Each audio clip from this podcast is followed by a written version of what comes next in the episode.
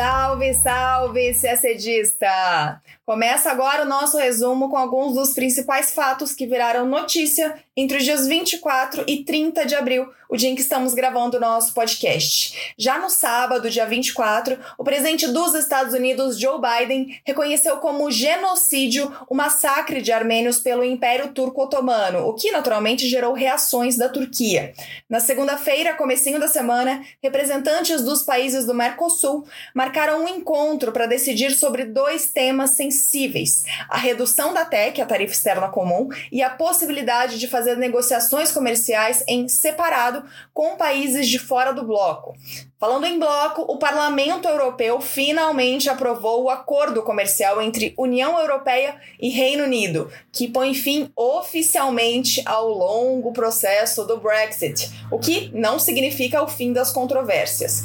Outra decisão dos eurodeputados foi a aprovação do Certificado Europeu de Saúde, que, se aprovado pelo Conselho, servirá como um passaporte para que cidadãos vacinados contra a Covid-19 viajem pela Europa. Também falaremos de Oriente Médio, porque a tão esperada eleição na Palestina, que seria a primeira em 15 anos, foi adiada por tempo indeterminado, demonstrando a fragilidade da tentativa de união entre Hamas e Fatah. Tudo isso a gente conta agora no nosso podcast. Começamos falando de União Europeia. Na terça-feira, dia 27, o Parlamento Europeu aprovou o acordo comercial entre União Europeia e Reino Unido, que encerra definitivamente o longo processo do Brexit. Lembrando que os britânicos votaram pela saída da União Europeia há quase cinco anos, em junho de 2016. Depois de muitos impasses que vocês conhecem muito bem, o Reino Unido saiu do bloco no fim de janeiro de 2020, mas permaneceu no mercado comum até o fim do ano até que fosse feito um acordo comercial que pudesse reger as relações do país e do bloco. As negociações desse acordo se arrastaram por quase todo o ano de 2020, envolvendo, entre outras coisas, o setor pesqueiro. O chamado Acordo de Comércio e Cooperação foi finalmente selado no fim de dezembro, após nove meses de negociação e apenas dez dias antes do prazo final. O parlamento britânico ratificou o acordo já em dezembro, mas o parlamento europeu já tinha avisado que a análise das mais de 1.200 páginas de texto levaria tempo. O tratado então foi implementado de maneira provisória desde então. Agora ele pode entrar em vigor de forma definitiva, eliminando completamente a possibilidade de um Brexit sem acordo. O comércio entre os dois lados caiu desde que o acordo comercial entrou em vigor provisoriamente, em 1 de janeiro deste ano.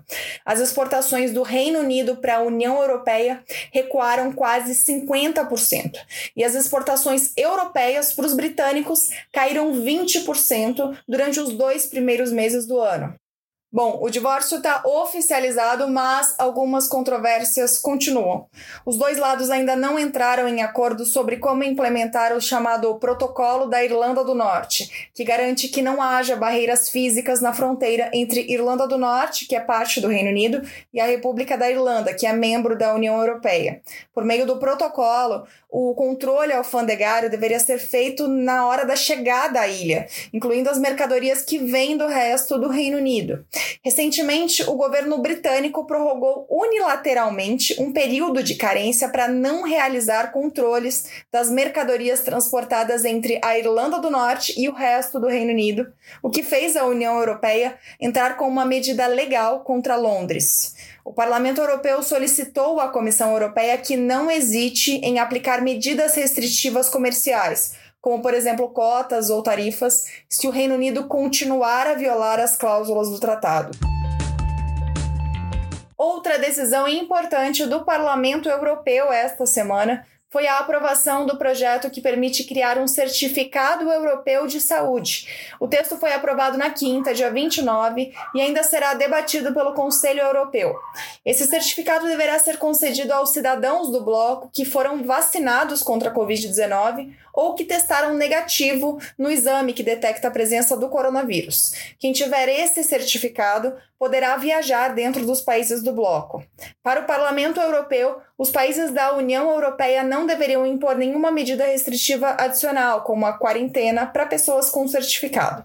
Já os Estados-membros querem poder tomar essa decisão em função do avanço da epidemia em seus territórios. Os eurodeputados também pedem que os exames sejam gratuitos, assim como as vacinas e os certificados. Os testes não são cobrados em alguns países, como na França. O Parlamento Europeu também pediu que o dispositivo só aceite vacinas reconhecidas pela Agência Europeia de Medicamentos ou aprovadas pela OMS em um procedimento de emergência. Atualmente, quatro vacinas estão autorizadas na União Europeia: a Pfizer BioNTech, a Moderna, a AstraZeneca e a Johnson Johnson. Vamos falar agora de Mercosul. Com base em uma proposta do Uruguai, os países do bloco decidiram que vão discutir formalmente sobre a possibilidade de redução da tarifa externa comum, a TEC, e sobre uma possível flexibilização nas negociações de cada membro com países que não pertencem ao bloco. Os temas já começaram a ser debatidos na segunda-feira, dia 26, em um encontro virtual do Conselho Mercado Comum. Durante a reunião de segunda, os representantes do Uruguai defenderam a redução imediata de 10% na TEC e outro corte de 10% até o fim de 2021. Tanto a redução da TEC quanto a possibilidade de um país membro negociar com terceiros são assuntos que não encontram consenso dentro do bloco. Os presidentes de Argentina, Alberto Fernandes, e do Uruguai, Luiz Lacalle Pou, se enfrentaram na última cúpula do Mercosul em 26 de março, devido às suas posições contraditórias sobre a flexibilização do bloco comercial. Na ocasião, o presidente uruguaio afirmou que o Mercosul não pode ser um obstáculo que impeça o avanço comercial do seu país. Ao passo que Fernandes respondeu que se a Argentina for considerada um obstáculo, que pegue em outro barco. No dia seguinte à reunião de segunda-feira, o ministro da Economia, Paulo Guedes, que participou da reunião do CMC, reiterou o apoio às propostas do Uruguai. Segundo o ministério, Guedes transmitiu a mensagem de que cada país do bloco tem necessidades distintas e defendeu a adoção de diferentes velocidades de redução tarifária, tanto por meio de acordos comerciais como por meio de cortes unilaterais. Guedes também defendeu a possibilidade de que cada país do Mercosul tenha autonomia para negociar acordos comerciais bilaterais. Essas negociações, segundo o ministro, poderiam ocorrer com cronogramas distintos entre os membros do bloco ou mesmo individualmente. Segundo o Ministério da Economia, os demais sócios do Mercosul mostraram boa vontade em negociar uma flexibilização das regras que atenda aos interesses de todos os membros. A reunião do CMC está marcada para ocorrer na segunda quinzena de maio, em Buenos Aires.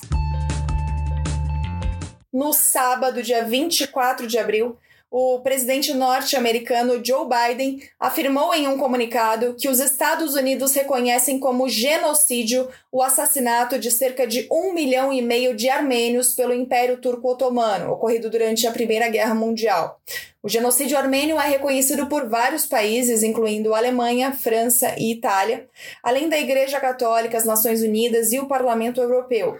Em 2015, o Senado brasileiro aprovou uma resolução reconhecendo o uso do termo genocídio para o massacre. A Câmara dos Deputados dos Estados Unidos já havia aprovado em outubro de 2019 uma resolução que reconhece como genocídio o extermínio em massa da população armênia. Meses depois, o Senado americano também aprovou por unanimidade, uma moção reconhecendo o genocídio, o que levou na época o presidente turco Erdogan a ameaçar fechar uma base aérea americana no sul da Turquia mas nenhum presidente norte-americano havia usado o termo até este sábado para se referir ao massacre. Minutos após a declaração de Biden, a Turquia respondeu que rejeita em sua totalidade o uso do termo genocídio para se referir ao massacre de armênios durante a Primeira Guerra Mundial e sugeriu a Biden olhar para a história americana recente antes de criticar outros países. O governo da Turquia admite que o Império Otomano, que lutou na Primeira Guerra Mundial ao lado da Alemanha e do Império Austro-Húngaro, cometeu massacres contra a população armênia, mas nega que tenha sido genocídio porque o termo não era utilizado na época. O conceito de genocídio foi definido pela ONU em 1948 como atos cometidos com a intenção de destruir, total ou parcialmente, um grupo nacional, étnico, racial ou religioso. Vamos falar agora de Oriente Médio. Na quinta-feira, dia 29, o presidente da Autoridade Nacional Palestina, Mahmoud Abbas, adiou por tempo indeterminado as eleições legislativas previstas para maio. Segundo Abbas, Israel não permitiu que os palestinos votassem em Jerusalém Oriental. Ainda não se sabe se o pleito presidencial, que está marcado para 31 de julho, será mantido ou adiado. Desde que Israel chegou a acordos diplomáticos no ano passado com quatro países árabes, Emirados Árabes Unidos, Bahrein, Sudão e Marrocos, as facções palestinas tentam se reconciliar e formar uma frente mais coesa e mais forte. Em setembro de 2020, os grupos Fatah de Mahmoud Abbas e Hamas haviam concordado em organizar eleições num diálogo raro entre as duas facções. Em janeiro, a autoridade palestina anunciou que a população poderia ir às urnas em maio para eleições legislativas e em julho para eleições presidenciais. Isso depois de um período de 15 anos sem eleições.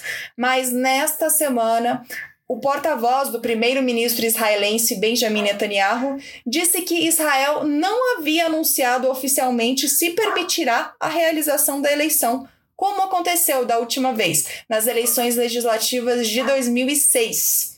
Em Gaza e na Cisjordânia, manifestantes pediram pela manutenção do processo eleitoral. O Hamas também criticou o adiamento. O grupo afirmou que a decisão viola o consenso nacional e que o Fatah será responsabilizado pelas consequências dessa posição. Abbas culpa Israel, mas alguns palestinos acreditam que a decisão de adiar o pleito foi tomada para evitar eleições no momento em que o Fatah poderia ser derrotado nas urnas. O presidente da Autoridade Nacional Palestina, Mahmoud Abbas, está no cargo desde que venceu a última eleição presidencial em 2005, após o fim da segunda intifada palestina e a morte de Yasser Arafat. E a gente termina o nosso podcast por aqui. Uma ótima semana, bons estudos e até sexta-feira que vem.